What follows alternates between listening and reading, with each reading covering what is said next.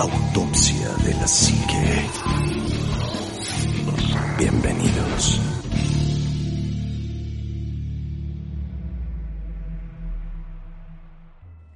Hola, ¿qué tal amigos? Buenas noches, bienvenidos a su programa de Autopsia de la Psique. Hoy es un programa bastante, bastante especial, un programa que yo creo que le tenía muchas ganas y ahorita van a saber por qué, pero ahorita vamos a, presentar al staff, al queridísimo Trio Galaxia. Juanma, muy buenas noches, amigo. ¿Qué tal, amigos? ¿Cómo están? Buenas noches, bienvenidos a Autopsia de la Psique. Un gusto volver a escucharnos aquí y más hoy en un programa que sí, de verdad, ya soñado muchísimo tiempo y que por fin se, se nos hace. Entonces, pues esperamos que lo disfruten, así que bienvenidos. Así es, Omar, muy buenas noches, amigo. Ánima Juana, muy buenas noches, qué gusto saludarlos y obviamente saludar a todos aquellos que nos están escuchando, descargando y compartiendo a través de los distintos medios que ya conocen. Es un verdadero placer poder platicar a través de estas tecnologías del diablo con todos ustedes. Y bueno, pues eh, efectivamente un tema bien sabroso del que vamos a poder sacar un montón de carnita porque hay un montón de información que hay muchas cosas que yo quisiera preguntarle a tenemos un invitado muy especial que ahorita vamos a presentar. Pero hay muchas cosas que yo quiero preguntarle y que, y que eh, eh, van a hacer que este programa se ponga de verdad cacacucu en todos los sentidos. Entonces va a estar buenísimo. Así es. Pues este Juanma, te dejo los honores, por favor. Amigo. Claro que sí. Pues hoy eh, tuvimos el, el honor de que nos pudiera regalar un tiempecito Enrique Palafox que lo, voy a poner en palabras muy simples porque eh, creo que, no sería justo dejar de lado muchas cosas que ha hecho, pero él es responsable, por decirlo de alguna forma, de una infancia maravillosa de muchos de nosotros. Él diseñó tazos de los, creo que la segunda generación de tazos, una cosa así, pero la, tercera, generación de tazos. E independientemente de, de esa, esa parte de la chamba diseñador y, y de todo eso que hace, es un fanático muy, muy, muy fuerte del conde Drácula. Él es considerado eh, dentro del medio de los fans de, del conde Drácula uno de los de las personas más importantes o con más conocimiento, cuando menos en México, acerca de este personaje. Y pues ha dado pláticas en un montón de lugares acerca de Drácula en, en, otros países con gente de otros lados. Y eso, pues quiere decir que a lo mejor sabe un poquito. Entonces, este, pues tenemos el, el, el gustazo de que nos haya regalado un tiempo para platicar con nosotros. ¿Cómo estás, Enrique? Hombre, pues qué chido, qué padre presentación. No saben qué contento estoy de estar aquí con ustedes. Muchas, muchas gracias por el honor de, invitarme. Estoy bien contento de estar aquí charlando del Conde Drácula. Oye, pues qué, qué festividad. Que, yo, yo siempre le pregunto a la gente esto, y creo que te lo pregunté cuando te conocí hace tantos años que nos, que nos vimos la primera vez. Te decía, ¿por qué te gustó el Conde Drácula? O sea, hay muchos personajes de, de, de terror, ¿no? y, y no me gusta ver a mí al conde Drácula como un villano, sino como un antihéroe. Mm. ¿Por qué te llamó la atención Drácula y no a lo mejor el monstruo de la Laguna Verde o algún otro? Esa es una gran pregunta. Este, mira, creo que tiene que ver con mi infancia que estaba muy, muy plagada de imágenes católicas. Okay. ¿no? Yo, yo, yo, yo crecí en escuela de monjas y demás, entonces me metían mucho como esta imaginería de, del catolicismo, que además es muy fuerte, ¿no? este, entonces, em, cuando yo leo la, el cómic de Néstor Redondo, que es una adaptación que él hace de la novela de Bram Stoker, y lo hace en un cómic, que, ahí me lo regalan como a los 10 años, em, hay mucha esa eh, imaginería presente. Néstor Redondo la, la, la, dibuja muy bien y Bram Stoker pues la, describe muy bien en su libro porque al final del día el conde Drácula es un personaje satánico completamente.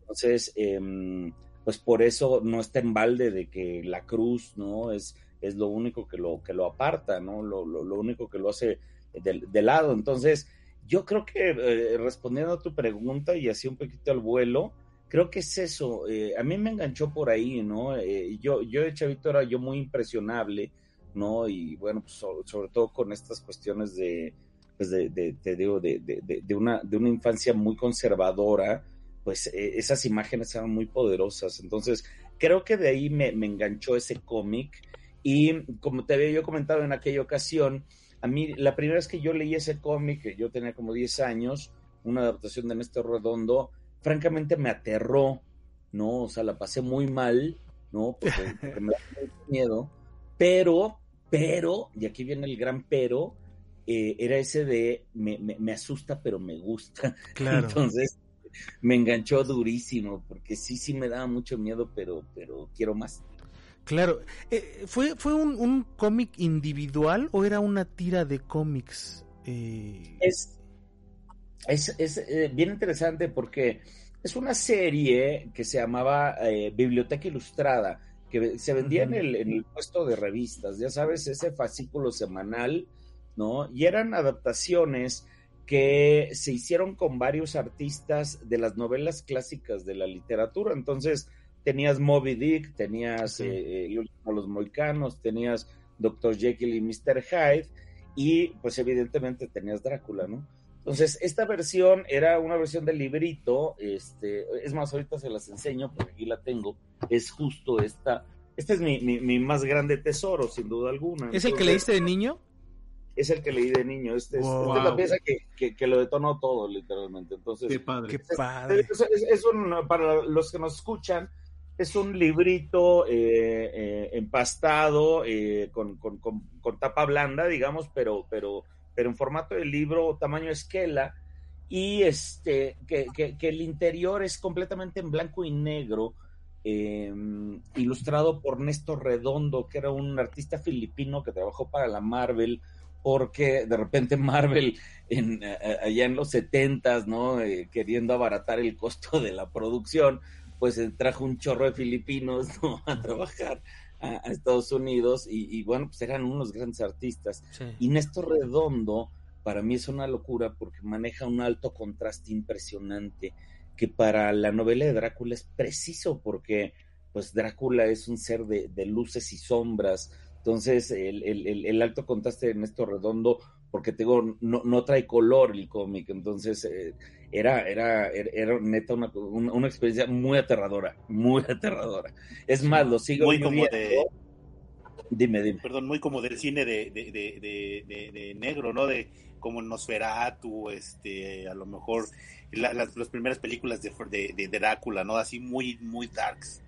Exactamente, exactamente. Y fíjate que en, en, en el tema de artistas, ¿no? Pues tenías un Jack Kirby que maneja unos negros muy profundos, ¿no? Que después evoluciona, por ejemplo, un Mike Miñola, también que tiene estos, estos altos contrastes muy duros. Y te digo, el arte de redondo es muy similar a esto que te estoy describiendo. Y, y francamente es muy aterrador porque además es bastante realista. Entonces es una combinación de arte muy interesante que yo no había leído Drácula, en ese entonces estaba yo muy chavito, tengo 10 años, pero sí leí este cómic y ahí me, me, enganchó totalmente, o sea, me, me, me, volví loco y a partir de ahí, ahorita justo estoy escribiendo un texto para un libro que, que, se va a publicar próximamente, donde estoy contando esto, ¿no? Es un poco mi recorrido a través del merchandising, ¿no? Porque al final del día... De, a través de los objetos es que muchas veces nos reencontramos con nuestras pasiones. Entonces, de Drácula, pues hay una cantidad de cosas allá afuera, ¿no? Eh, que, que, que, que, yo he ido adquiriendo, precisamente buscando como esa representación aterradora que yo, que yo encontré en redondo. Y no, no, la verdad es que no hay, no hay, no hay nada, nada, nada que se le parezca, ¿no? Porque lo único aterrador que yo he encontrado de Drácula es la novela per se, ¿no? Es sumamente aterradora pero de ahí en fuera, pues todo es chiste o romance. Eso te iba yo justamente a preguntar, ¿por qué se degeneró tanto el personaje? ¿Por qué crees que ha pasado eso? Porque, por ejemplo, lo mismo sucedió con, con Frankenstein, con el monstruo de Frankenstein. Lo mismo sucedió con el hombre lobo, que de repente lo hicieron muy romántico, más allá de, de, ser un ser de, de, la oscuridad y todo eso, lo, lo romantizaron mucho. ¿Tendrá que ver con, con la ganancia económica? Tiene mucho que ver con esa ganancia económica, pero tiene que ver antes con un tema que se llama los procesos de transmedia. La transmedia es em, esto que estamos viendo ahorita, además en, todos los medios, ¿no?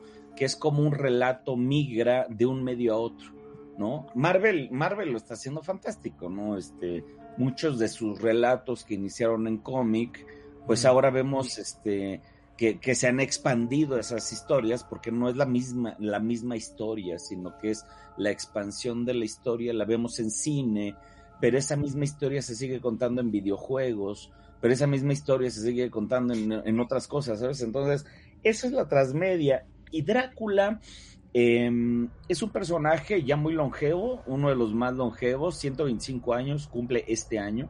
Entonces, eh, si nos vamos para atrás, pues va muy a la, a la mano y a la par de los medios de comunicación, ¿no? Porque en ese entonces se estaba descubriendo la electricidad, ¿no? Entonces, eh, por ende, muchos de los medios de comunicación que ya se habían inventado en la época aparecen en la novela, como el telégrafo. ¿sabes? O sea, cuestiones muy, muy, muy sencillas de electricidad, pero al mismo tiempo, entrando al siglo XX, pues eh, empieza a ver el cine y entonces Drácula migra al cine, ¿no? Que, que es eh, en, la figura de Nosferatu, que ahorita, ahorita, ahorita entro en Nosferatu para responder tu pregunta. Pero eh, justo, pues después salió el radio y entonces Drácula apareció en el radio. Después salió la tele y Drácula apareció en la tele. Después salió los cómics y Drácula apareció en los cómics. Entonces es muy interesante porque Drácula ha ido a la par de los medios de comunicación. Conforme han ido apareciendo los medios, Drácula se ha ido adaptando. Entonces, eso es uno, de los factores más importantes, ¿no? De esta, eh, digamos, despurificación del personaje. Eh, pero yo creo que la, la, la, más grave de todas es eh, la culpa que yo le he hecho, ¿no? A título personal, al, al Stoker State, ¿no? A, la, a, a los uh -huh. encargados de, de, de, de, guardar el, ahora sí que el, el, el, legado de Bram Stoker.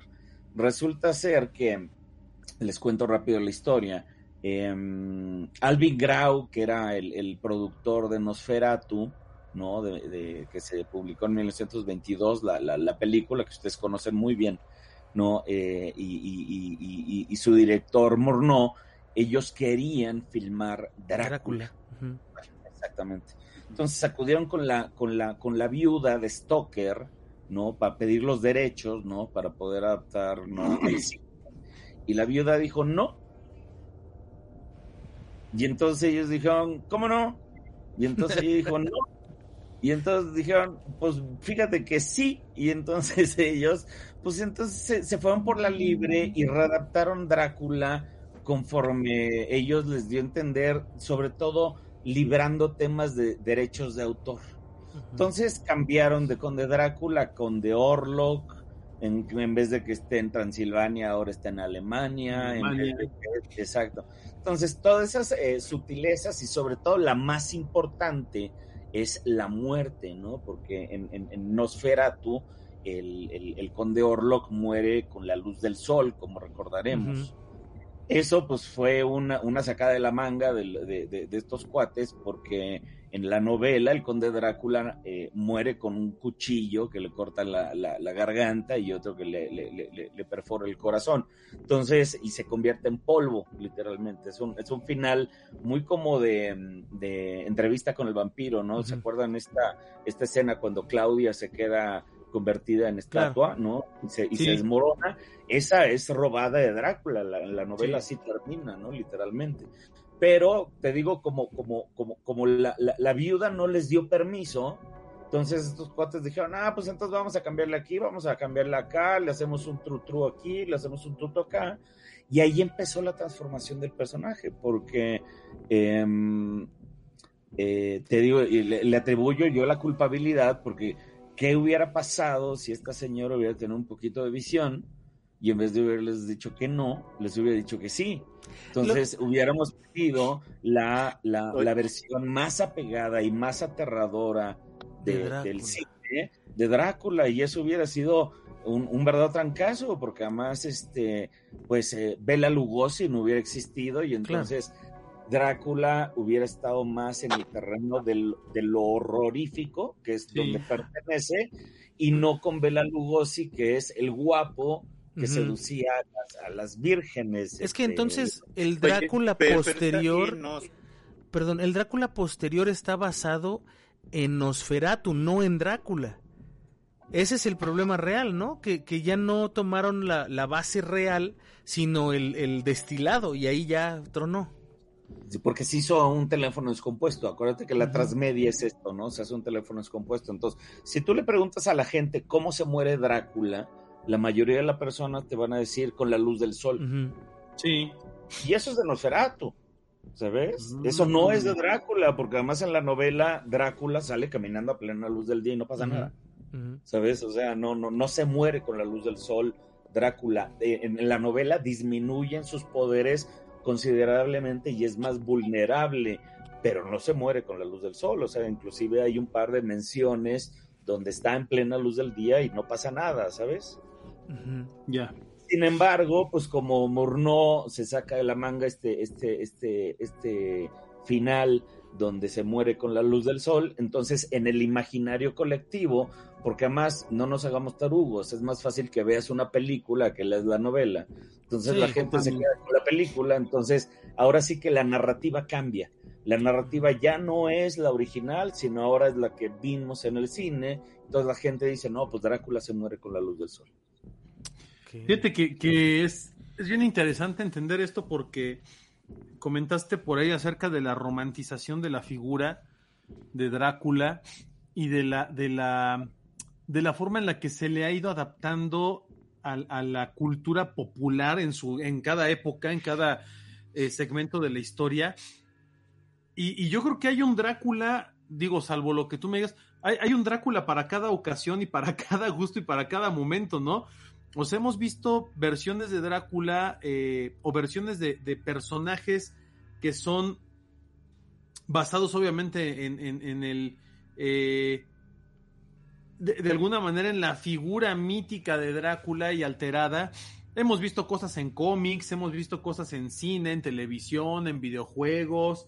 Este, vaya, es un mundo gigantesco, ¿no? El que ha generado una, una, un personaje tan, tan de la cultura popular mundial que yo creo que como, como figura del, del, imaginario colectivo de terror, como bien lo, lo, puedes decir, no, no nada más pensando en, en figuras eh, que han sido famosas o populares, yo creo que es la más grande que ha existido, ¿no? Drácula es el personaje que más se ha eh, utilizado a lo largo de la historia eh, de, dentro de su género, dentro de su, de su origen, que es eh, entre, entre místico, entre eh, mágico, entre en, cierta parte histórico, entre novelesco, entre aterrador.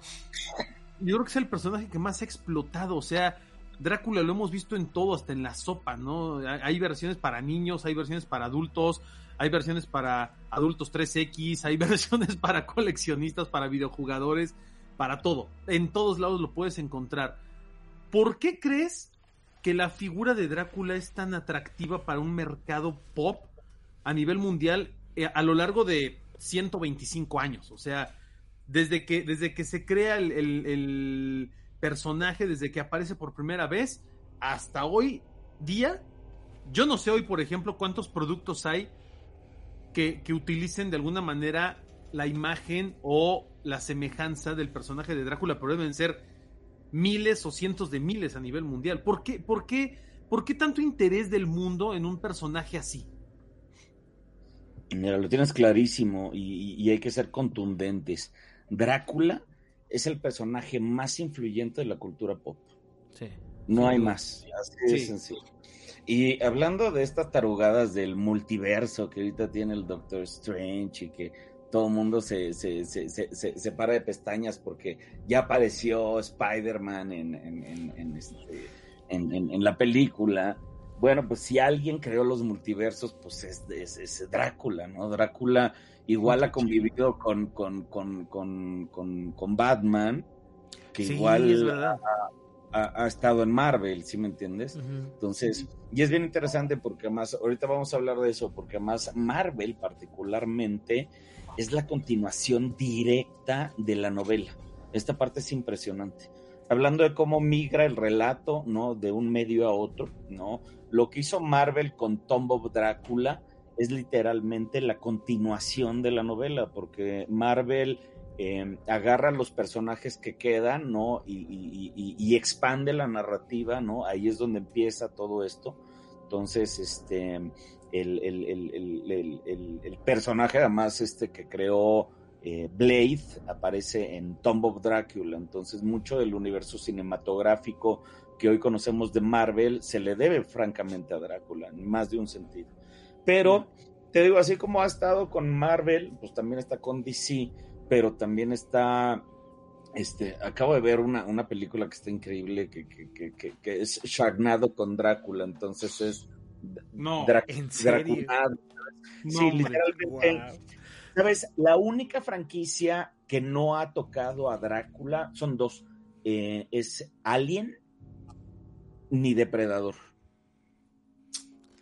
Pero esas son las, dos únicas, pero fuera de esas, las que tú me digas, Drácula ha aparecido, ha aparecido en Bob Esponja, ha aparecido en, en Scooby-Doo, evidentemente, ha aparecido, como dices, en todos lados. Y, y esta parte es bien interesante, porque la respuesta también es muy sencilla ahorita, pues que es un poco lo que yo ya me he dedicado a estudiar, ¿no? En la parte ñoña de, de, esta situación. En la parte Ajá, en la, parte académica, este, mi investigación tiene que ver mucho con el tema de los copyrights, mm. ¿no?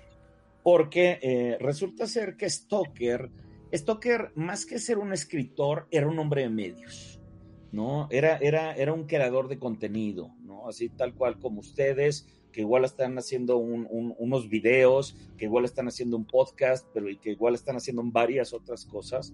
Stoker era un hombre de medios muy de avanzada para su época. El tipo eh, trabajó 35 años para el, mejor teatro de Londres, cuando Inglaterra era el imperio más importante del mundo. Entonces, eh, eh, trabajaba en, ahora sí que en la creme de la creme ¿no? Esa, e, era como ahorita Hollywood, ¿no? Que es una locura, pues en ese entonces, pues el Teatro de Londres, el Teatro Liceo, que era donde iba la realeza y donde iba la, la, la, la, la crema innata de Londres, pues el, gerente de ese teatro era, era Stock. Bueno, pues sabía de producción, ¿no? Sabía de escritura, sabía, eh, fíjense, esta parte es interesante, sabía de trenes, sabía de, medios, ¿no? Utilizaba mucho el telégrafo, que era algo muy novedoso, era como ahorita, ¿no? Estas cosas, estas plataformas con las que estás grabando, o como un Twitch, ¿no? Este, un streaming ya, este, como muy avanzado, como VTubers, que es como lo, último, ¿no? Pues eso era el telégrafo en, épocas de, de Stoker, ¿no? Él utilizaba fonógrafo, ¿sabes? Utilizaba como todo lo mediático. Entonces, siendo un hombre de medios y siendo un hombre creador de contenidos, ¿no? Además, aparte era abogado, perdón, esa parte es importantísima. O sea, hacía de todo, literalmente. De todo, de todo, de todo. Era, una maravilla. Pero siendo abogado, él sabía del tema de los copyrights, ¿sabes? Sabía del derecho de autor. Entonces, cuando él em, eh, escribe Drácula, fíjate que primero la presenta, antes de publicarla como libro, 15 eh, días antes la presenta como obra de teatro, ¿no? Sin, sin que estuviera montada, nomás fue una lectura entre los, entre los eh, digamos, entre los actores, nada más la leyeron, con el fin de quedarse con los derechos de autor de la obra, ¿no? De la adaptación de la obra a teatro. Entonces, Stoker era un tipo que quería llevar su relato a todos los medios, ¿no? Entonces lo llevó a teatro, evidentemente lo publicó como libro. Cuando viajaba a Estados Unidos, no lo empezó a publicar en periódicos, porque en eh, para publicarlo en Estados Unidos como libro, primero lo tenías que publicar serializado en periódicos. Es un absurdo, pero era, era, era, era como se tenía que hacer entonces. Entonces, Stoker literalmente publicó en tres periódicos en Estados Unidos la novela en cachitos, ¿no? Buscando eh, posteriormente tener los derechos de autor en Estados Unidos. Entonces publicó en varias eh, ciudades de Europa, ¿no? La novela y de ahí se muere, ¿no? Ya no le dio tiempo de más, ya no le dio tiempo de llegar ni siquiera a los derechos de autor en Estados Unidos. Entonces la novela nunca tuvo derechos de autor en Estados Unidos, nunca, nunca, nunca, nunca, nunca. O sea, cuando, eso, cuando eso sucede, ¿el, ¿el, personaje se vuelve de dominio público? Es dominio público. Valga. Y eso es lo que explica por qué Drácula es el personaje más recurrente, porque precisamente eh, en 1931, ¿no? La Universal lleva a cabo la película de, de, ¿cómo se llama? De, Drácula, y la hace en función de la obra de teatro de, 1927, donde salía Belo Lugosi, y paga los derechos, ¿no? De esa obra de teatro, que eran los derechos que tenía la familia Stoker, ¿no? Porque acuérdate que Stoker sí tenía los derechos de la obra de teatro. Entonces, para no hacerles el cuento eh, eh, largo ni confuso, ¿no? Entonces, Universal, cuando quiere filmar la segunda parte, entonces dice, oye, pues vámonos a la, obra, vámonos a la obra original, vámonos al libro, ¿no? Este, y, porque ya la obra de teatro, pues ya lo usamos. Entonces empieza a darse cuenta que no hay derechos. ¿Cómo que no hay derechos? No, pues no hay derechos. Ah, entonces podemos hacer lo que queramos. Sí, sí, puedes hacer lo que quieras, porque es literalmente está en el dominio público.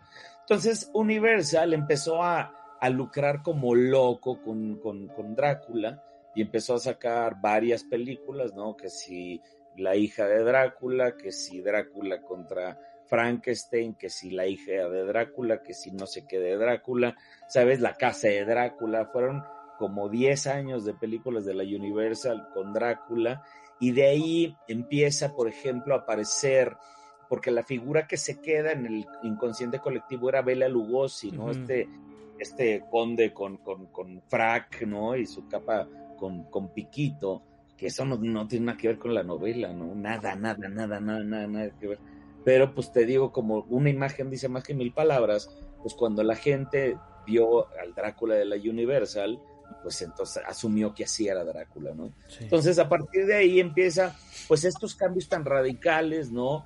Sobre todo en el tema de la romantización del personaje, porque te digo, el, Drácula de Lugosi es un Drácula romántico, es un Drácula eh, que es muy guapo para empezar, ¿no? Que no tiene nada que ver en la novela. La novela es un viejo decrépito y apestoso, ¿no? Y acá, pues es un guapo, peinado, galán, de frac, ¿no? Sí. Y este, que además las mujeres se le derriten, ¿no? Entonces, pues ya este güey, o sea, abusa de ellas en la noche, ¿no? De su virginidad. Entonces, ahí es donde se romantiza, ¿no? Entonces las mujeres deseaban de que viniera a, morderles el cuello, ¿no? Entonces ahí eso se ha ido estirando la liga, se ha ido estirando la liga hasta que llegamos a 1992 con Francis Ford Coppola, donde saca una película donde francamente dice que es hecha en la novela, cosa que no es cierto, ¿no? Pero él sí dice Bram Stoker's Drácula en, su, en su, en su póster y hace francamente una, una, una versión completamente romántica, ¿no? Entonces tenemos este héroe, ¿no? Que, que, que por amor todo, todo lo puede y todo lo, lo, hace, ¿no? Entonces, pero eso no es tan nada más alejado que eso de la novela, ¿no? Ahora, platícame un poquito, porque ya, ya me quedé muy intrigado. ¿Cómo es el Drácula original? Porque entonces creo que todos tenemos en la cabeza una mezcla de, de Dráculas impresionante, porque eh, yo, por ejemplo, he leído el, el libro el, el eh, a, Bram Stoker lo, lo, leí, pero entonces creo que ya mi, mi, cabeza ya empezó a llenar huecos con cosas de otros lados que no vienen en esa novela. Está cañón eso, eso que acabas de decir es bien importante, porque además con que tú veas la película de Francis Ford Coppola, ya juras que esa es de la novela y que hay un romance entre Mina y Drácula, o sea, porque llega a pasar, a mí me llegó a pasar, porque te digo, la influencia del cine es poderosísima, ¿no? Además, pues con buenas películas, ¿no? Con cosas que te gustan. A mí, por ejemplo, me encanta la serie Castlevania de Netflix. Sí, claro, sí, sí. Y pues es Drácula también, ¿no? Entonces, una locura. Entonces, como dices, en, el, en, en, tu, en tu cabeza se empiezan a, hacer una, una mezcla de, de, todos y ya juras que todo es lo mismo. Mira, pasa, respondiendo un poquito a, hace rato lo que decía Omar, que hay un Drácula para cada ocasión, que tiene toda la, la razón pero completita, ¿no? A mí en lo particular yo encuentro que hay tres Dráculas, ¿no? O sea, los he segmentado así. El primero es el Drácula histórico, ¿no? Que es este Vlad Tepes, ¿no? Drácula el empalador, ¿no? Que es un poquito el origen de todo este mito, ¿no? Y ahorita platicamos de eso si quieren. Luego viene el Drácula literario, que es este que estás preguntando, ahorita, ahorita, ahorita les cuento, que es el, en realidad lo que hizo Stoker es un embudo de, de, un chorro de tradiciones, de un chorro de libros que lo anteceden, ¿no? Entonces, como que pudo, ¿no? toma lo mejor, ¿no? Y crea una obra maravillosa que se llama Drácula. Entonces, y este Drácula, ¿no? Ha inspirado a mi tercer Drácula, que es el Drácula mediático. ¿No? Que es un Drácula pues que sigue en constante evolución, ¿no? Y que, y que cada persona, inclusive yo, que me encanta trabajar con Drácula, pues tenemos una visión diferente de Drácula, ¿no? Entonces, por eso es que es el personaje más influyente de la cultura popular, ¿no? Drácula lo conocen en todo el mundo, ¿no? Lo conocen más que a Jesucristo, más que a Ronald McDonald, más que a Mickey Mouse, ¿no? Literalmente es el personaje más popular es el personaje que más películas tiene, ¿no?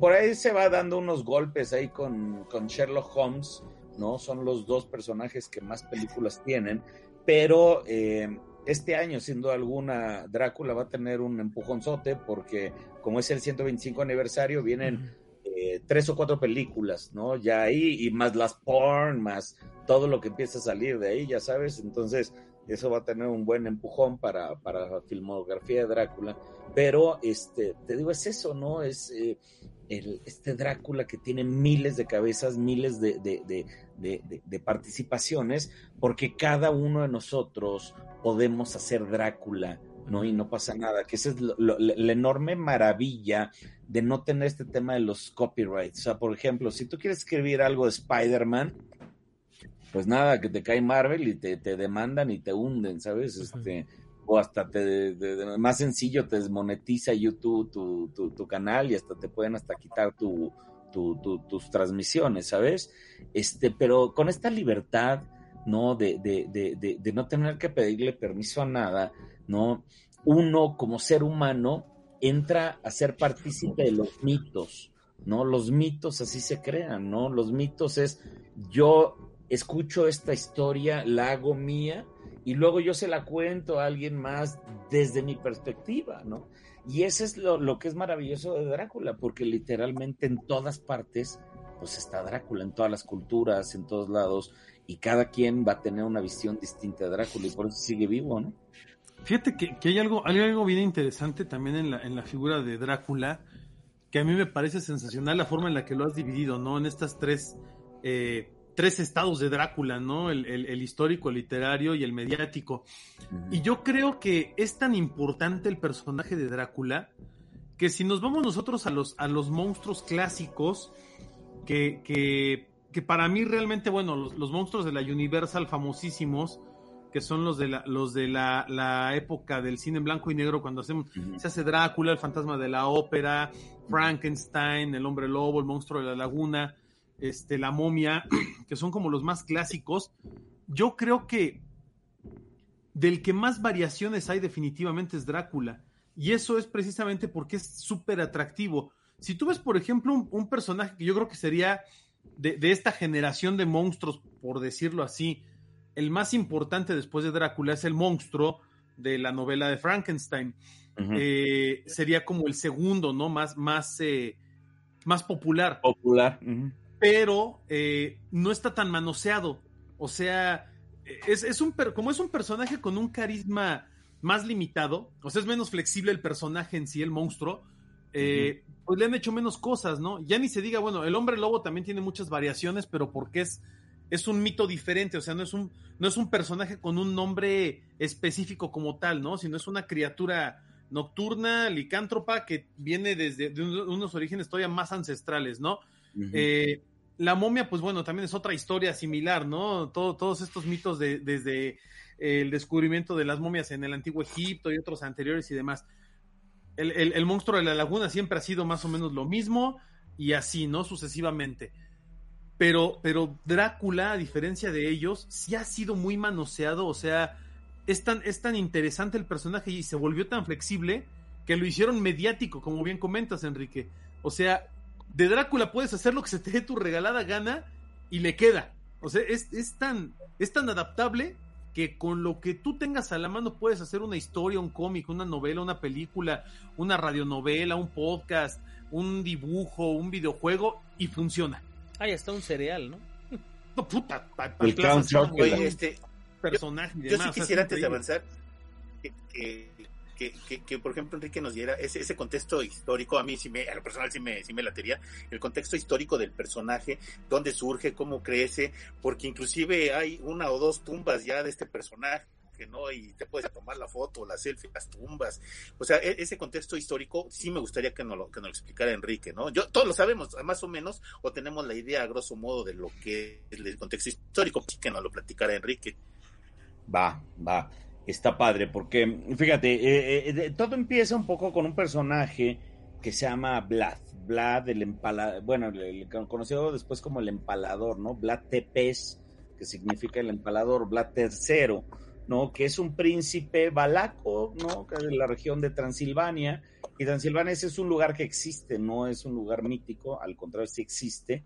Es una región de Rumania ahorita que está la guerra en, Europa, precisamente donde está ubicado el castillo Drácula, está muy cerquita de donde están las bombas ahí en Ucrania. Entonces, justo abajito de Ucrania, ahí está Rumania y ahí es la zona de Transilvania donde se supone que se encuentra el castillo. Entonces, eh, y esta parte es una región muy complicada porque ese es el paso, ¿no? De Turquía hacia Europa y sobre todo en 1490, que es eh, la época de, de, Vlad, que para tenerla en contexto es cuando Cristóbal Colón estaba más o menos eh, haciendo Llegando sus... A... Ajá, ajá, exactamente, exactamente, hacia América, ¿no? Exactamente. Entonces, sí, más o menos para tenerlo en contexto, ¿no? Entonces, vale. este, bueno, pues de ese lado eh, de Europa, pues era una situación muy difícil porque los turcos, aparte de un imperio muy fiero, ¿no? Y además muy nutrido, sobre todo en, en, ejércitos. Acuérdense la representación de Zack Snyder en 300, ¿no? Pues que se veían miles de turcos, ¿no? Bueno, es un poco por ahí, ¿no? Entonces, los turcos querían entrar a Europa, ¿no? Y, y la puerta de entrada era, era Rumania, pues es el, es, es el cruce, así de sencillo, ¿no?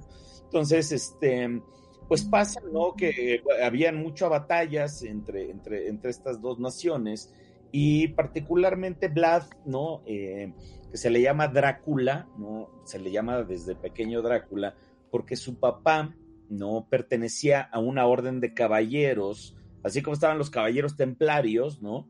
Estaba otra orden que se llamaban los dragones, ¿no? Uh -huh. estos, estos, dragones se llamaban así porque eran muy fieros, ¿no? Eran, eran muy, muy carniceros en la batalla y demás. Entonces, acuérdense que la figura del dragón siempre ha sido como algo relativo al, al, demonio, algo, algo muy fiero, algo como, algo como maligno. Entonces, esto, esta, esta, esta, esta orden de, caballeros, eh, insisto, el papá de Vlad era, era, uno de ellos, ¿no? Y entonces viene de esa descendencia, pues que es muy guerrera, ¿no? Entonces, eh, a partir de ahí, Vlad eh, es capturado por el, por el, este, por el sultán, ¿no? Este, en una especie de intercambio, porque acuérdate, cuestiones políticas. Entonces él crece, ¿no? Con, con los turcos, pero luego se regresa. Entonces, para no hacerles el cuento eh, muy largo, eh, él empieza a defender su territorio, ¿no? Eh, sobre todo los turcos, sobre todo las invasiones, y como no tiene el poderío y no tiene la fuerza y no tiene los ejércitos para derrotar a los turcos, pues tiene que recurrir a una táctica de guerra visiblemente terrible, ¿no? Que es el empalamiento, ¿no? Entonces agarra y empala a más de 20 mil soldados turcos. ¿Qué es el empalamiento? Exacto. Wow. ¿Qué es el empalamiento? Es una tortura terrible, es como la crucifixión, ¿no? Donde eh, mueres por asfixia para acabarle de fastidiar, ¿no? Uh -huh. Literalmente se hace una estaca, ¿no? Que en este caso pues, podía ser de un árbol o de cualquier cosa, una estaca larga, y esa estaca se mete por el ano de la víctima, ¿no? Eh, cruzando todos los, los órganos, ¿no? Y saliendo por la boca, ¿no? Literalmente. Eso es el empalamiento. Y tú mueres de, de ahogado, que esa es, te digo, la parte más terrible, ¿no? Porque la idea es que el mismo peso de tu cuerpo te, este, te vaya haciendo como brocheta, literalmente, Chico. hasta que quedes como asfixiado, ¿no? Entonces, eh, imagínense, pues este cuate pues recurre a esta táctica militar, ¿no? Para frenar a esta invasión turca, así como los 300, ¿no? Se juntaron ahí en las Termópilas.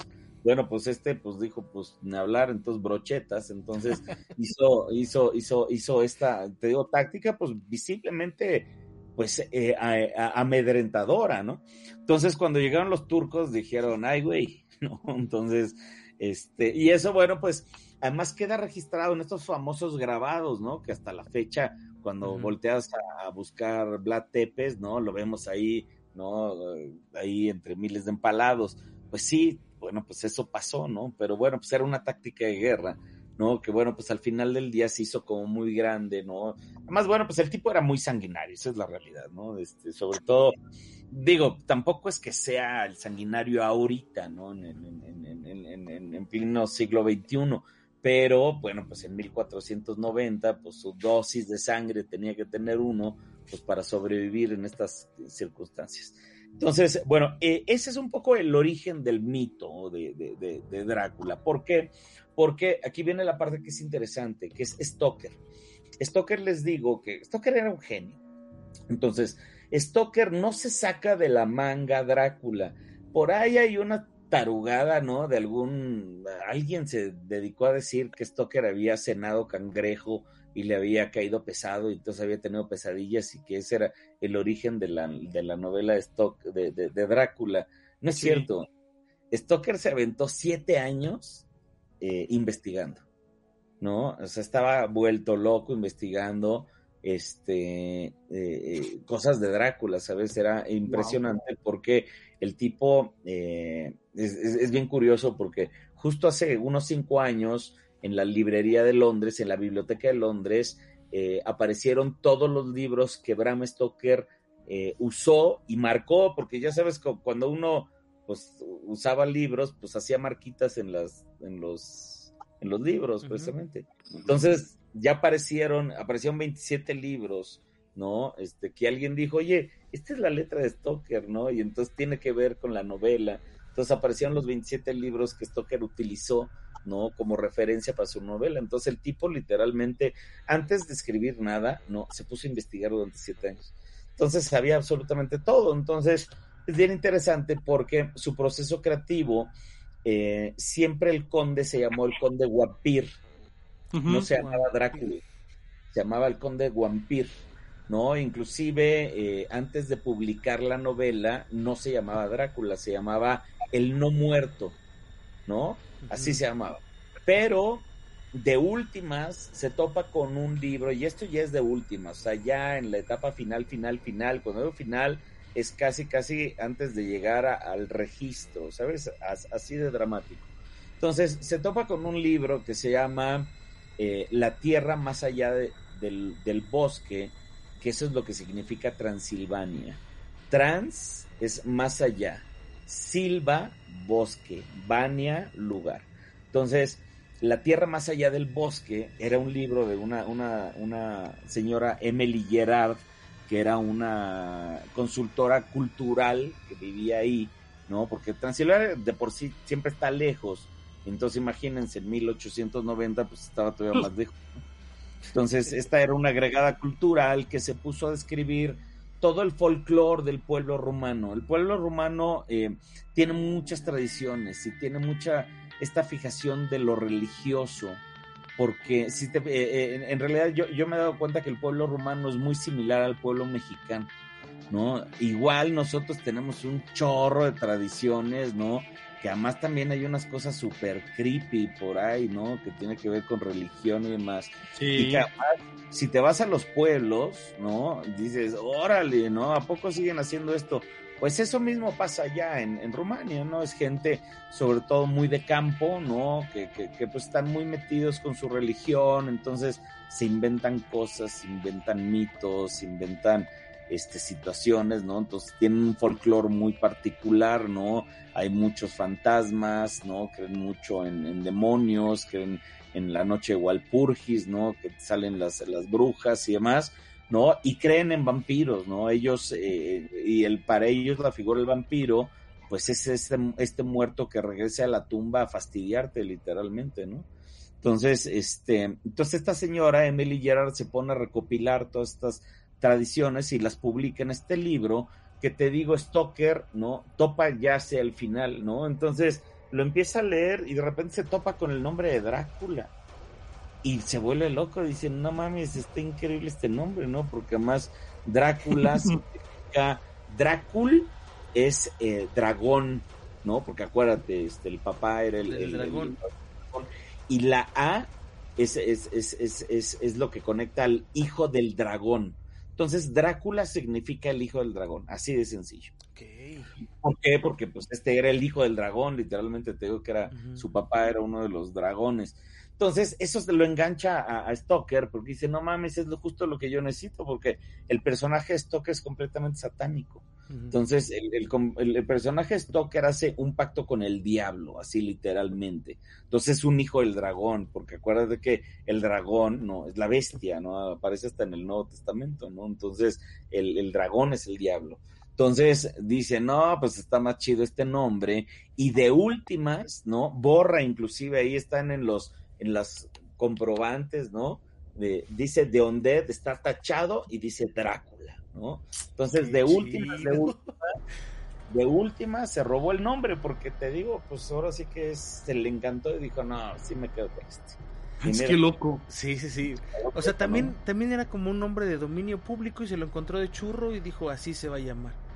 Exactamente. Wow. Exactamente. Sí, Drácula es eso, ¿no? Porque Drácula, porque el mismo Stoker, pues no es ni siquiera una historia original, ¿no? Te digo que él dijo, ay, me voy a chingar esto de los rumanos, me voy a chingar esto de la iglesia, me voy a chingar esto, me chingo esto, chingo esto.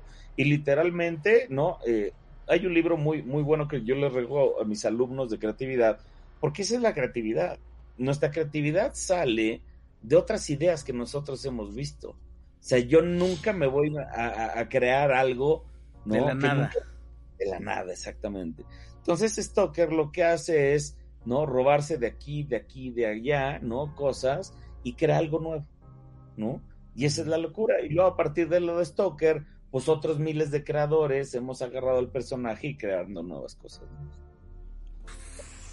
Que de hecho eso, eso me lleva a otra parte de, tu aventura eh, con, Drácula porque ahora eres creador no nada más de, lo que decías hace rato de, de, un libro que estás escribiendo cosas para eh, referentes a, sino también eh, está, y si estás haciendo unas figuras de acción, hiciste un, cortometraje, platícame un poquito del proceso creativo de, esas cosas y qué son esas cosas que, que, la gente no puede ver ahorita, pero que muy pronto va, va a haber eh, algo que ellos puedan ver y, y, pues a lo mejor reaccionar al trabajo que tú estás haciendo. Muy bien, muchas gracias. Mira, sí, eh, por cierto, ahí si sí, sí, sí, si pueden luego entren a dracula.com, Drácula con acento, dracula.com, esa es mi página y ahí es donde precisamente van a poder ver algo del trabajo que estamos haciendo con varios creativos mexicanos. Y lo que estamos haciendo es crear la marca de Drácula, así de sencillo, ¿no? Para acabar pronto. Precisamente como no, nunca tuvo copyrights, pues nadie volteó a ver la novela. No, esa es la realidad. Todo el mundo volteó a ver el cine. Como dices, a partir de Nosferatu, que fue un trancazo, la, la, la película, pues todo el mundo se fue más bien por el cine. Luego salió la de la Universal, entonces todo el mundo se fue por, por Bela Lugosi. Luego salió la de la Hammer y todo el mundo se fue por Christopher Lee. Y luego salió este, las caricaturas y entonces, bueno, pues todo el mundo se fue por ahí. Y luego salió eh, Francis Ford Coppola y entonces ahora el Drácula es el de Francis Ford Coppola y así, ¿no? Pero te digo, nunca nadie volteó a ver la novela. Entonces pasa que este, yo empiezo a estudiar la, la, la, maestría en comunicación. Oh, esto, esto, es un punto padrísimo. Mm. ¿De qué fue tu tesis, este, mi querido Enrique? y, esta y esta es la parte divertida. Esta es la parte divertida, porque yo, yo me metí a estudiar un poco la, la maestría por, yo fui un, un, buen maestro en, la Universidad Iberoamericana y tenían ellos un programa de eh, que premia a los maestros eh, becándolos para que continúen sus estudios. Entonces a mí me apoyaron con becas para estudiar una maestría y pues yo agarré la de comunicación, ¿no? Porque era la que pues más me... ¿Cómo te explico? em, era lo que más se acercaba a lo que yo quería, ¿sí me entiendes? Pero en términos generales estaba yo estudiando más por una cuestión laboral que por una cuestión que yo dijera, quiero estudiar una maestría porque traigo este proyecto. ¿Sabes? Hay una diferencia importante. Entonces, bueno, finalmente estaba yo ahí y de repente, pues alguien me dijo que tenía que hacer tesis. dije, ay, en la madre, pues de qué voy a hacer tesis, ¿no? Entonces, pues regreso yo a donde a mi zona de confort, porque pues ahí es donde tiene que hacer una tesis. Y mi zona de confort es Drácula, porque pues te digo, pues me encanta, soy muy fan, y pues Drácula es muy mediático, entonces pues Drácula tiene películas, entonces yo dije, ah, pues mi tesis va a ser de Drácula en el cine. ¿no? Entonces, este, ahí es donde me, me, me, me salgo yo con, con, el título de maestro en comunicación, con, con, una tesis de Drácula, pero ahí ya se me queda el gusanito y digo, yo, no, espérate, tengo que investigar más, ya quiero más, o sea, ya, ahora sí ya me lo estaba yo tomando en serio. Y con el tema este de que no había copyrights, más aparte se suma que yo, bueno, pues he trabajado muchos años con juguetes, como bien dices, hace 20 años diseñé yotas para sabritas, o diseñé muchas cosas para, no sé, para los Simpsons, diseñé cosas para Yu-Gi-Oh, diseñé cosas, ¿sabes? Con temas de licencias muy importantes, ¿no? Con Pokémon, ¿sabes? Con, con Beyblade. Yo trabajé muchos años, hace 20 años, con estas licencias gigantescas. Entonces, conozco bien el tema de los juguetes, conozco bien el tema de las marcas, conozco bien el tema de licensing, ¿no? Y de repente, pues eh, cuando estoy yo ya estudiando, digo, oye, ¿cómo es posible que nadie haya hecho la marca de Drácula? ¿Cómo? O sea, en 125 años, ¿cómo es posible que nadie haya hecho la, la estúpida marca de Drácula? Dije, pues si nadie la ha hecho, pues la voy a hacer yo. Claro. pero, no, no genera ningún ningún problema, por ejemplo, si tú haces Drácula y yo hago la marca de Drácula, ¿no nos enfrenta de ninguna forma? Nada, tú puedes hacer lo que quieras, puedes ser lo mismo, ¿sabes? Yo eh, inclusive trabajé, trabajé yo con, con Baker Stoker, que es el tatarasobrino nieto de, de Bram Stoker, y que hoy por hoy es el guardián del, del, del Stoker State, ¿no? Él es la cabeza de Stoker State. Entonces, bueno, pues en colaboración con él, yo le decía, oye, ¿Y a poco puedo utilizar el, logotipo original este, que se publicó en el libro? Sí, ah, pues entonces lo voy a utilizar porque pues nadie lo ha utilizado. ¿Sabes? Si nadie lo ha utilizado, pues lo voy a utilizar yo, ¿sí me entiendes? O sea, es impresionante, este, porque además de Drácula, así como hay miles de Dráculas, también hay millones de logotipos de Drácula. Claro. O sea, todo mundo Nadie agarró el original, pues porque te digo, nadie volteó a ver el original. Sí. Nadie, nadie, nadie. Entonces yo decía, ¿cómo es posible? Hay una mina de oro ahí que nadie ha explotado.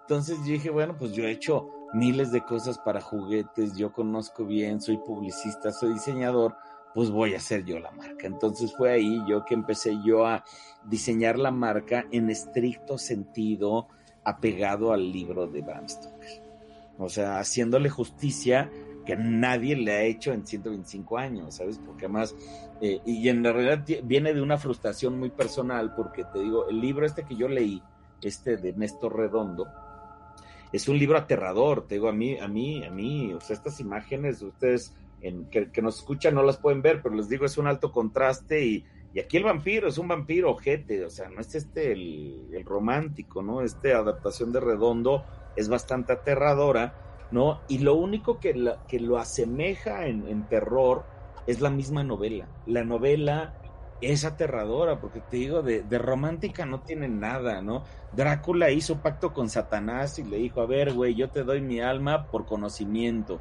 Y entonces el diablo dijo, sas, Entonces literalmente es un personaje satánico, ¿no? Que eh, cuando, cuando te chupa la sangre, es una posesión demoníaca, es como en El Exorcista, ¿no? Cuando, si, si tú lees la novela, La caída de Lucy Westenra, pues es El Exorcista. De hecho, El Exorcista de William Peter Blatty está completo, yo estoy seguro que está completamente basado en la caída de Lucy, ¿sabes? O sea, porque es una degradación. Hoy por hoy, y, tengo que decirlo, incluyendo a, mi, a mi admiradísimo Guillermo el Toro, ¿no? Se, han, se ha construido esta sensación de que el vampirismo es una enfermedad, ¿no? Entonces, ahora sí que eh, tú las traes y ya me contagié, entonces ya soy vampiro. No, pues eso no, es como un virus, ¿no? Se maneja mucho actualmente, pero no. El vampiro original es un vampiro satánico, ¿no? Es un vampiro... Eh, me encanta la historia de Drácula porque Drácula se mete literalmente en esta búsqueda de poder. Se dice que era un o muy inteligente, ¿no? Entonces, que en esta búsqueda de poder, acuérdate que el conocimiento es poder. Entonces, en esta búsqueda del conocimiento, en el saber más, ¿no? Se mete a una escuela que a mí me encanta cómo se llama, se llama la escuela de la escolomancia, ¿no? Que es la escuela del diablo, literalmente, donde el diablo escoge solamente a 10 alumnos para enseñarles las artes oscuras, para enseñarles magia, para enseñarles a ser brujos, para enseñarles necromancia. Y a cambio, lo único que queda a cambio es que uno de esos alumnos, ¿no? Se queda para, para Satanás. Y ese alumno que se quedó fue Drácula, precisamente. Entonces, este es el origen, ¿sabes? O sea, es increíble ese origen. O sea, qué pinche historia tan fregona, nada de. Pero, pero además, además Drácula se mete a todas estas, este, este conocimiento profundo, esta investigación de las artes oscuras, porque es un tipo inteligente, culto, preparado, o sea, él, él, por, por sed de conocimiento o por ignorancia se mete ahí. Fíjate, la, respuesta es eh, muy sencilla. Drácula es un reflejo de la vida de Stoker. Y Stoker era un ocultista. Mm. Era ocultista. sí, claro, él, perteneció a, la orden del Golden Dawn, ¿no? Mm. Que hasta, hasta Liester Crowley estuvo por ahí, ¿sabes? Era, era, era de, esa orden. Y Stoker fue masón, ¿no? sí. Acuérdate que, pues te digo que era el, el, gerente del teatro más importante del Imperio Británico. Forzosamente tuvo que haber sido masón. ¿Sabes? Entonces, pues en esta onda del ocultismo, eh, la novela de Drácula está llena de simbologías, llena de, cosas de la misma historia de, de, Stoker, ¿no? Entonces, ese es el, origen. Ahora, ya todo lo demás, pues ya es una maquillada, ¿no? Eh, ya, ya, es una cuestión narrativa. Pero te digo, sí, esto que sí empuja mucho este, este tipo de temas, ¿no? Cosas de lo místico, ¿no? Cosas de lo, de lo satánico y además lo, además lo describe a, detalle, ¿eh? No, más está poca madre.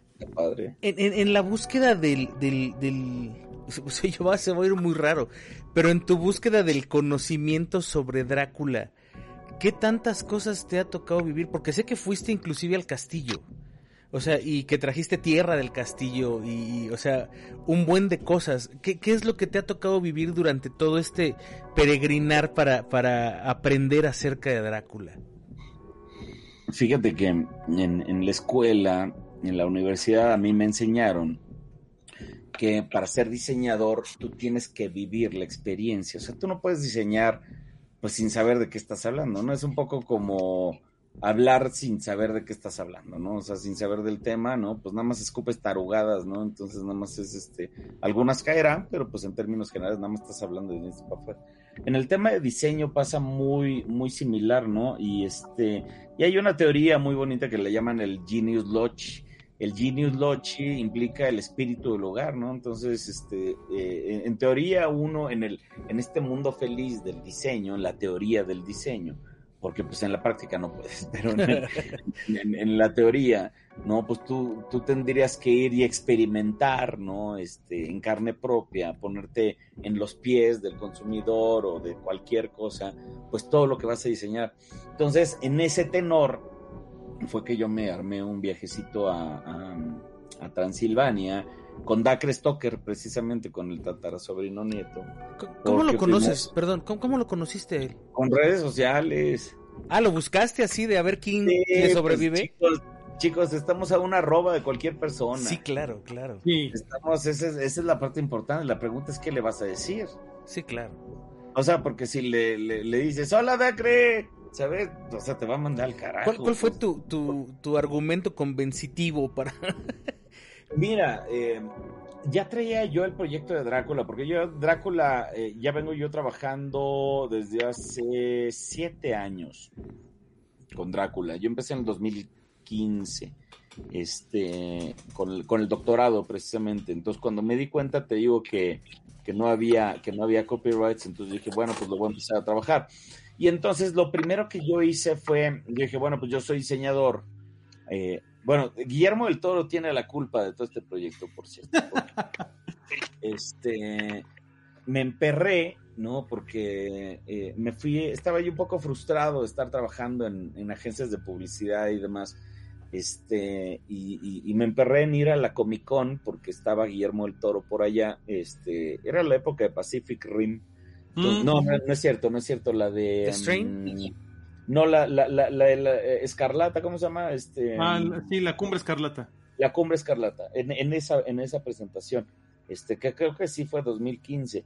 Entonces, este, estaba en Comic Con, entonces dije, eh, eh, tengo que ir, tengo que conocerlo, ¿no? Este, eh, estaba yo muy obsesionado con Guillermo del Toro. Entonces, literalmente me enterré y, unas dinámicas, no, les voy a contar esa historia porque es muy larga, pero bueno, hice, hice, hice berrinche, ¿no? Y fue tal mi berrinche que la gente de Comic Con me dijo, está bien, cabrón, vas a conocer a Guillermo del Toro. Entonces, literalmente, eh, eh, tuve chance de conocerlo y, me quedé platicando con él un buen rato porque traía yo muchas ideas, ¿no? Entonces yo quería trabajar con él, ¿no? Entonces le digo, traigo muchos proyectos, además de que traía miles de libros para que me firmara, ¿no? Este, conecté muy bien con él porque le llevé cosas que, le gustaron, le llevé un libro de, la Casa Embrujada de Disney, que es como el arte, ¿no? De la Casa Embrujada, y él es un fanático de la Casa Embrujada de Disney. Entonces, cuando vio ese libro, pues se, enamoró, y entonces, bueno, pues, se puso a ojearlo, me dijo, no mames, ¿de dónde lo sacaste? Entonces ya eh, se rompió el hielo y ya podía yo platicar más de él. Entonces estuve platicando de, precisamente el gabinete de curiosidades este que, que te gustó, ¿no? Había yo presentado, ¿no? Y entonces eh, me dijo, oye, traes unos proyectos muy interesantes, cuando los tengas bien desarrollados, escríbeme. Entonces me dio su mail, ¿no? Entonces Puta, imagínate cómo salí, ¿no? Entonces, después de haber hecho yo un super pancho y de haber estado platicando con él y de que me dijera, güey, está chido lo que está haciendo, escríbeme, ¿sabes? Entonces yo dije, puta, ¿y ahora qué hago, ¿Sabes? ¿Y ahora, qué, No creí llegar tan lejos, ¿no? Exacto, exacto, exacto. Uno, uno, iba por un berrinche, ¿no? Entonces hasta, hasta ahí iba mi plan. No, mi plan era hacer berrinche, ya no más, ya no más. Entonces, este pues me bajé al piso, ¿no? Ahí de Comic Con. Y, este, y empecé a dar de vueltas por todos lados y viendo todo, ¿no? Porque, pues, eh, ustedes que de, repente veo que se dan una vuelta por allá, ¿no? Este, saben que es impresionante, ¿no? Es impresionante la calidad de, de, de, de cosas que hay, porque hay miles de artistas, hay miles de marcas, hay miles de propuestas, ¿no? Y entonces yo ahí me pregunté, ¿qué puedo hacer yo, Enrique Palafox, con lo que tengo, con mis limitaciones, para algún día estar aquí en Comic Con exponiendo? ¿No? Esa fue la pregunta, porque acababa yo de salir de Guillermo del Toro y teniendo traía un cuetito en la cola. Entonces, un poco de viendo cosas, ¿no? Veía que había cosas a mano, veía cosas, ¿no? Yo decía, oye, pues yo puedo hacer cosas a mano, están chidas, ¿no? Y de repente empecé otra vez como, como Steve Jobs, linking the dots, y dije Drácula, ¿no? Drácula, y yo dije voy a hacer ilustración de Drácula, pues soy, soy diseñador, y pues voy a utilizar redes sociales, ¿no? Porque además en mi, en mi doctorado ya había visto que una chava estaba adaptando, se llamaba Drácula Bites, ¿no? Que eh, eh, hacía como tweets de, de la novela. Entonces, este, un personaje, acuérdate que en 140 caracteres, no más, ¿no? Entonces estaba como la novela en Twitter, ¿no? Entonces dije, oye, este concepto está padre. Entonces dije, bueno, yo lo voy a hacer en, en Facebook, ¿no? Porque además Facebook te permite más capacidad de contar más historias, porque puedes meter más fotos y demás, puedes meter texto. Entonces empecé yo a adaptar la novela completa, ¿no? Día por día, en tiempo real, pero con mis ilustraciones. Entonces, hice yo la novela ilustrada en Facebook, literalmente, ¿no? Este, y las ilustraciones son realistas, ¿no? Entonces, me llevó varios años recopilar un, archivo importante de fotos, ¿no? relativos a la novela, ¿no? Que ya después manipulé yo en Photoshop y ta, ta, ta, y la subí ahí a mi página, ¿no? Entonces, respondiendo a tu pregunta, pues, ¿qué le dije a Dacre Stoker? Le dije, pues, mira lo que hago. Ok, ya le enseñaste un, producto, le dijiste, mira, estoy tan clavado con esto que... Algo, claro, ya llegué yo con algo. Entonces el güey lo vio y dijo, no mames, está de puta madre. O sea, literalmente. Vamos al castillo de mi tatarabuelo. Entonces, este, hubo una, hubo, él fue a dar una conferencia a Dallas, ¿no? Y dije, bueno, pues es lo más cercano que va a estar aquí de México. Entonces me fui yo literalmente a, la conferencia, ahí lo conocí, ¿no? Y entonces este, estuvimos platicando, ta, ta, ta, porque es importante hacer presencia física, ¿no? Y entonces a partir de ahí me dijo, oye, pues estoy organizando un viaje a Transilvania, ¿no quieres ir? Y dije, sí, sí quiero ir. Entonces, pues ya empeñé todo lo que tenía y ta, ta, ta. Entonces, este, pues ya me fui a hacer investigación de campo. Entonces ahí fue el tema este del Genius Logic que te decía, ¿no? Porque ya respondiendo a tu pregunta, em, una de las cosas que yo quería hacer era eh, leer la novela, ¿no? Las cosas que suceden en el castillo, leerlas en el castillo, ¿sabes? O sea, tratando, tratando de machar, ¿no? Como, o sea, si, si, si Jonathan Harker iba en el tren, yo tenía que ir en un tren, entonces así lo hice, ¿no? Este, y esto te digo, me pasó las partes de la novela, las leí en la novela y ese tipo de cosas, pero hubo también oportunidad de, ir a un cementerio, sobre todo en, el pueblo de Shigishuara, que es donde, donde nació Vlad Tepes, este, hay un, hay un panteón increíble que, que, tiene cualquier cantidad de años, pues tiene tumbas de 1400, así con eso te digo todo, ¿no? Entonces, este, y las tumbas son horribles, ¿no? Porque además, bueno, pues son góticas y bueno, de todos los estilos y ta, ta, ta. Y entonces, estando yo allá en mi hotel, dije, no mames que estoy en Transilvania y no me voy a meter a las 12 de la noche al, cementerio. y entonces, pues agarré una lámpara, me llevé mi cámara y me fui a grabar al, al cementerio. Entonces, una de las experiencias más lindas que he tenido en mi vida, y con lindas quiero decir aterradoras, este, pues fue estar en el cementerio Transilvania a las 12 de la noche completamente solo, grabando cosas. chingón. Pues, pues para sentir Drácula, ahora sí que para investigación de campo. Wow, es, es qué, qué, maravilla, ¿no? Es, y, y, qué se siente esa experiencia? O sea, porque eh, eh, yo he visto el castillo por fuera y todo, y he visto algunos videos de los pasillos que tiene por dentro, que inclusive hay algunos angostitos que te llevan a no sé qué tantos lados y demás. Y, digo, debe ser una maravilla estar allá adentro. O sea, el castillo ya, por ser el castillo de Drácula, ya te impone, o, bueno, de, de, Vlad, ya te impone. Ahora imagínate estar dentro físicamente de ese lugar. O sea, ¿cuál es la sensación de, conocer este tipo de, de, lugares, como el Panteón o, la, el, el, castillo mismo? Porque supongo que no es lo mismo que verlo en tele, ¿estás de acuerdo? No, no, bueno, tiene, tiene sus momentos este, importantes, ¿no? Como dices, es este, además muy significativo ese castillo, porque además, eh, pues sale en todos lados, ¿no? Yo he visto varios documentales de Drácula y uno en lo particular que se llama In Search of Dracula, que fue muy famoso de los años 70, y bueno, pues salía ahí en ese castillo. Entonces, también para mí fue como un sueño hecho realidad, porque per se el castillo, pues ya es un tótem para, para Drácula, o sea, sí es como una catedral, entonces, pues llegar y tocar la base, dice, órale, ya, o sea, ya, ya suena Drácula, ese está padre, ¿no? Sí. Este, para mí tenía esa conexión. Ahora, cabe aclarar que el castillo de Drácula, el famoso castillo Bran, no es el castillo de Drácula. ¿Qué, qué es lo que pasó ahí? Cuéntame. El castillo de Drácula eh, vamos a entenderlo también en tres partes, ¿no? Eh, porque son tres, tres, tres, cosas lo que inspiran al, Abraham Stoker a, escribir su castillo. La primera de ellas es el, exterior.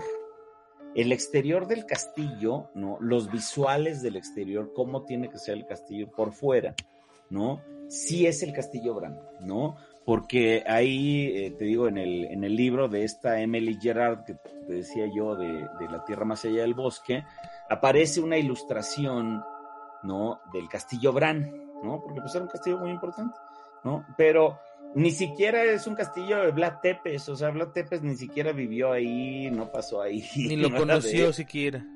creo que pasó tres noches ahí, Ok. o sea, literalmente, o sea, literalmente llegó así como cha cha cha y tatán, hasta ahí, ¿no? Pero te digo, aparecen en estos libros, ¿no? En la ilustración, y pues en, en la investigación de, de Stoker dice, ah, al castillo de Drácula. Entonces, digamos que punto número uno, el exterior, sí es el castillo Bran. Entonces, bueno, el, el gobierno rumano, ¿no? Eh, hoy por hoy, pues le deja una cantidad de derrama económica importante de los turistas, ¿no? Que, que vamos al castillo de Drácula. Entonces, por eso, pues le hacen mucho, mucha publicidad con que es el castillo de Drácula como tal, ¿no? El- Pero el- bueno, pues El castillo original ya no existe.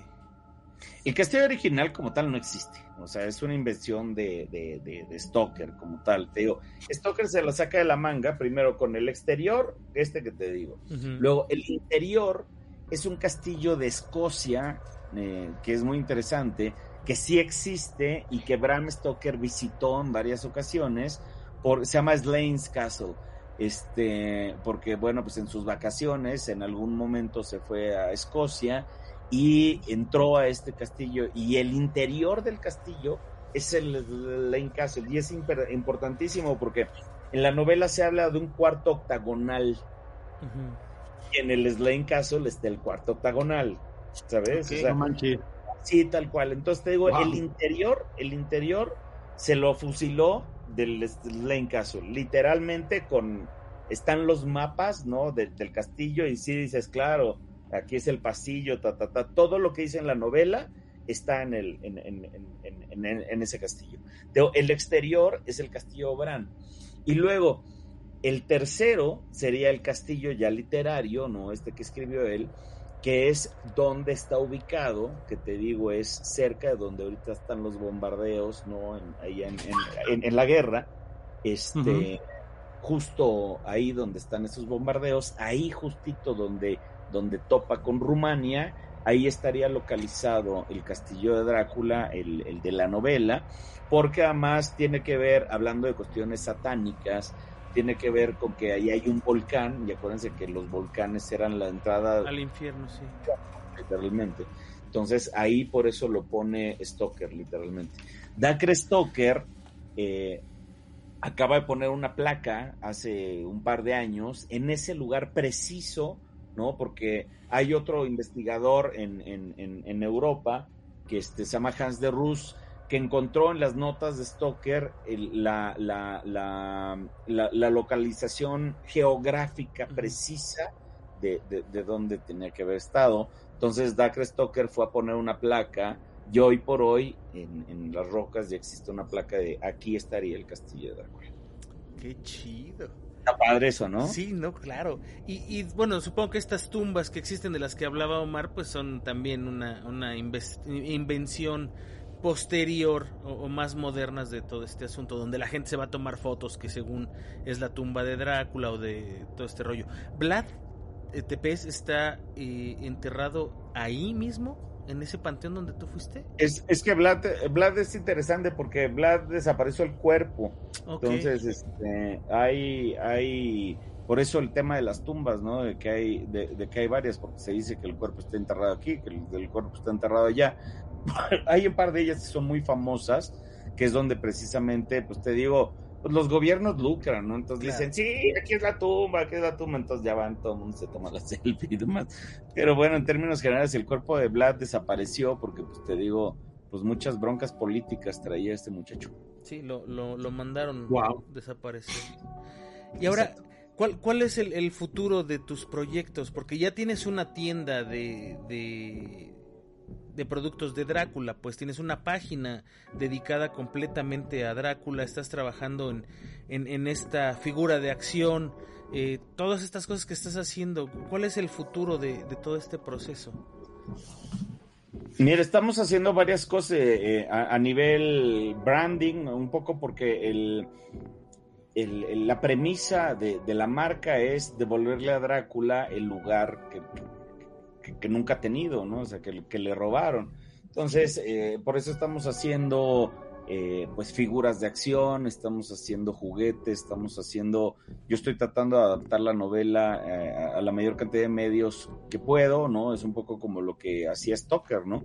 hoy por hoy eh, acabamos de grabar un podcast, no voy a decir más, pero tuvimos una, una voz de una, de una artista internacional muy importante, que ya es la, la voz de Mina Harker, este, y ya estamos por, por, por, producir el podcast el cual va a ser una, una super producción porque le vamos a meter ahí una jiribilla, sobre todo en cuestiones de efectos y demás, entonces se van a, a volver locos. La verdad es que estoy muy emocionado con eso. Llevando, insisto, la novela en español, esa parte es importante porque todo es a la mexicana, ¿no? Es el Drácula a la mexicana.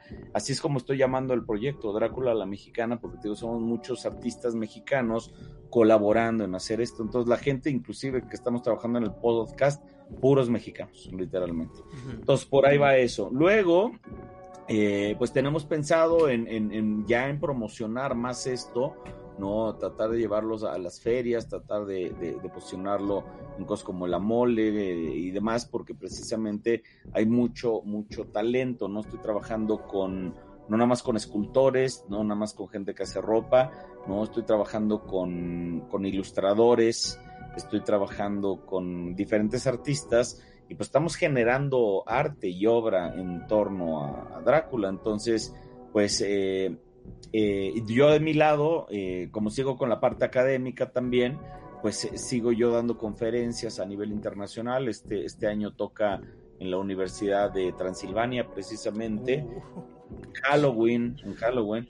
Entonces ahorita yo estoy preparando yo ya mi conferencia, que, que, pues va a tener que ser de todo esto que estamos platicando, ¿no? Pues es un poco este recorrido que yo he tenido con Drácula, ¿no? Y cómo pues yo en esta búsqueda de, pues de juguetes y demás, me he ido conociendo a Drácula al final del día. ¿No, no, no necesitas wow. que te carguen maletas y esas cosas? Pues fíjate que va a ser, yo creo que este, este año no voy, desgraciadamente las economías no están tan, tan, tan, tan buenas, pero lo bueno es que ya tenemos Zoom. Claro, eso ¿sabes? es una Entonces, maravilla esta es cosa. Maravilla, porque sigues participando y, y, ya, ¿no? Y ese, ahí es donde e, este año va a ser mi participación así. Aunque muero de ganas, ¿eh? La sí, próxima nos estaría vamos. increíble porque digo, ir a dar una conferencia de, de alguien a su tierra, pues, o sea, o a, o a la tierra de donde viene, debe ser una cosa impresionantemente maravillosa, Órale, pues el, ¿no? el, el, año que entra nos la ponemos de, de, de, de meta. De, meta, de meta y nos vamos. Me parece. O sea, además es muy barato, ¿eh? No ¿Es barato? barato? Sumamente barato, es, es más barato que el peso. ¿Cómo crees? O sea, el bueno, pero también el, el viaje de aquella en el avión debe ahí ser donde, ahí el... ahí es donde te truenas, ahí es donde te truenas. Sí, sí, sí, porque pues no está aquí mm. a la vuelta. Pues que nos lleve el ánima de Coyoacán ahí con su este con, con, la lana que gana, con su imagen y todo eso que nos invita. Yeah. yeah. Tienes apagado tu micro, amigo, a ver, vamos a prendértelo. ¿Qué dices, Anima? ¿Qué qué? Con algún patrocinador, hay que buscar algún patrocinador. Estaría de lujo. Estaría buenísimo. Enrique, pues la verdad, yo te quiero agradecer primero que, que nos hayas eh, regalado este tiempo. Nos falta mucho tiempo porque la verdad es que eh, platicar en una hora y tantito de todo este proceso, de, de toda esta maravilla que es Drácula, de, de, del los procesos creativos que llevas, de lo que te ha tocado ver, vivir, estudiar y analizar y demás, pues no nos alcanza, ¿no? La verdad es que no nos alcanzaría eh, ni siquiera tres, cuatro podcasts, pero espero que, que, tengamos la oportunidad de hacerlo nuevamente, a lo mejor ya sentados todos en una mesa, este, y pues ahí sí agarrarnos el, el tiempo que sea necesario que nos quieras regalar para platicar acerca de eso. Creo que eh, tu enamoramiento del personaje es súper, súper... Eh, no quiero validarlo, pero creo que es súper entendible porque de alguna forma Omar, cuando yo lo conocí, él estaba enamorado del juego de Castlevania. Y por culpa de él, yo me volví fanático del juego de Castlevania, ¿no? Entonces es como de, no manches, ¿de dónde viene todo esto? Y terminas, siempre terminas en el mismo lugar, ¿no? En el inicio. Y pues uh -huh. es, es, una cosa maravillosa. Muchísimas gracias, Enrique. No, hombre, al contrario, chicos, no saben qué bien la paso platicando con ustedes. Gracias por voltear a ver mi trabajo. Es un verdadero privilegio estar aquí. No, hombre.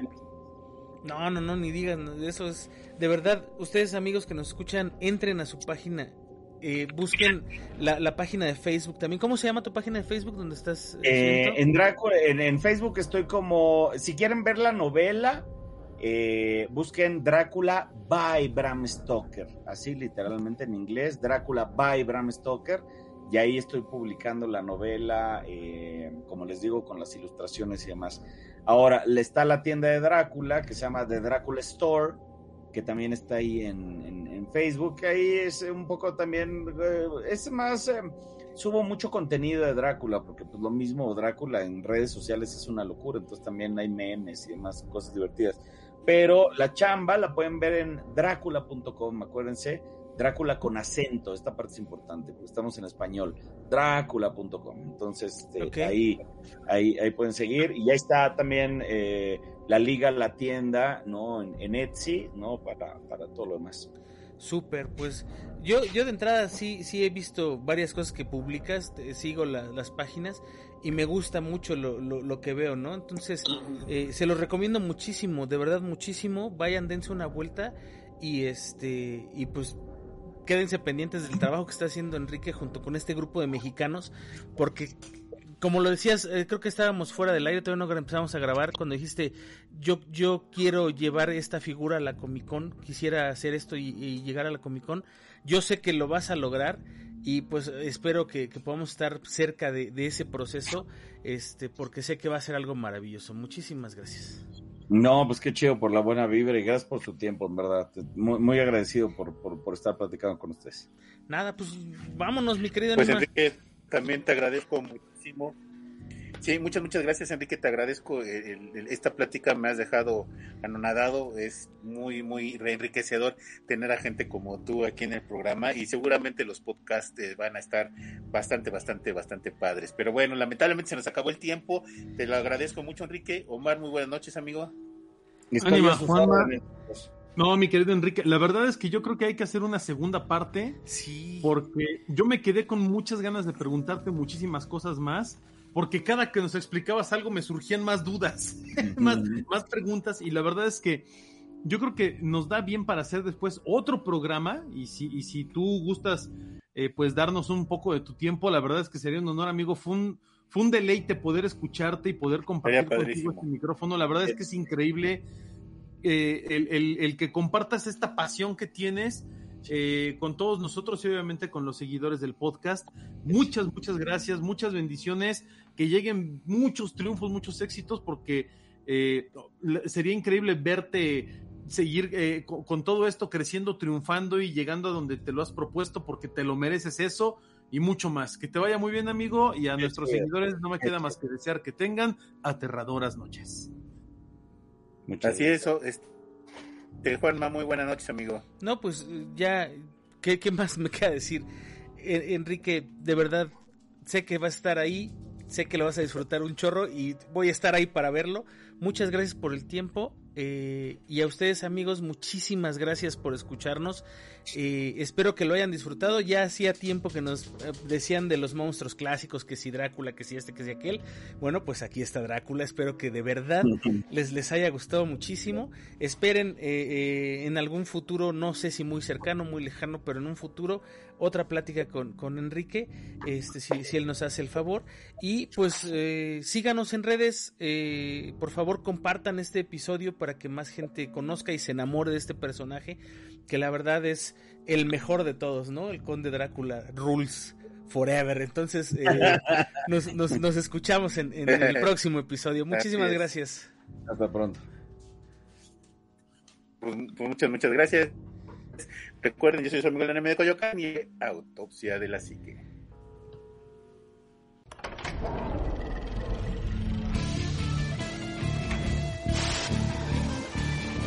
Autopsia been seeking.